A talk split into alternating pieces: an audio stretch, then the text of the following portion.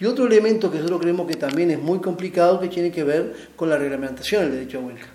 Y no se habla la ley de la, de la ocupación, habla de la huelga.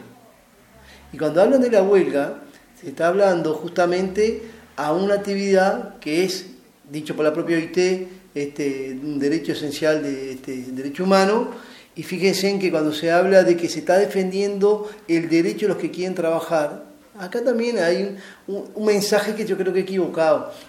perdón, ¿no hay, un, no, hay una, ¿no hay una confusión también en decir huelga, paro, piquete? piquete, ¿por qué se usa esa palabra? Huelga, paro, piquete e incluso ocupación. Hay un error. En Uruguay eh, la palabra piquete es casi en desuso en el movimiento sindical. O en piquetes que se han realizado, capaz que podrán encontrar uno o dos en años. Es un método que no se aplica al movimiento sindical porque nosotros tenemos otro tipo de método de movilización para generar nuestras condiciones.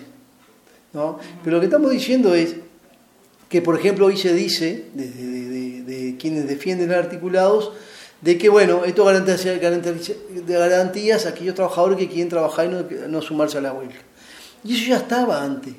La diferencia es que un trabajador que no quería sumarse a la huelga o a la ocupación se presentaba en juzgado y un juez en menos de 24 horas tenía el amparo para trabajar. Lo único que, los únicos que se podían presentar a pedir ese amparo eran los trabajadores que estaban vinculados al centro de trabajo, que estaban en planilla de la empresa, que, que eran trabajadores dependientes de esa empresa.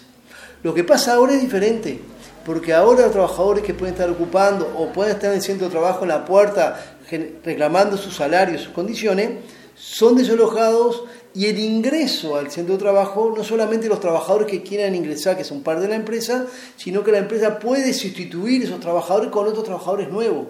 Entonces es mucho más grave. Y la justicia no, no juega nada de eso. Y hay ejemplos clarísimos, ¿no? Eso nos pasó en la construcción en particular. Yo decía, yo vivo en Canelones y cerca de mi pueblo están los barrios privados, entre ellos la Tabona, donde tiene la vivienda el presidente de la República. Al lado hay un predio muy importante, haciendo vivienda de alto costo, de altísimo costo, este, con una inversión muy fuerte. Y un grupo de trabajadores reclamaron la falta de aportación, que no se le pagaban este, los laudos que correspondía, incluso tenían dificultades para cobrar la quincena. La definición de la empresa fue echarlos.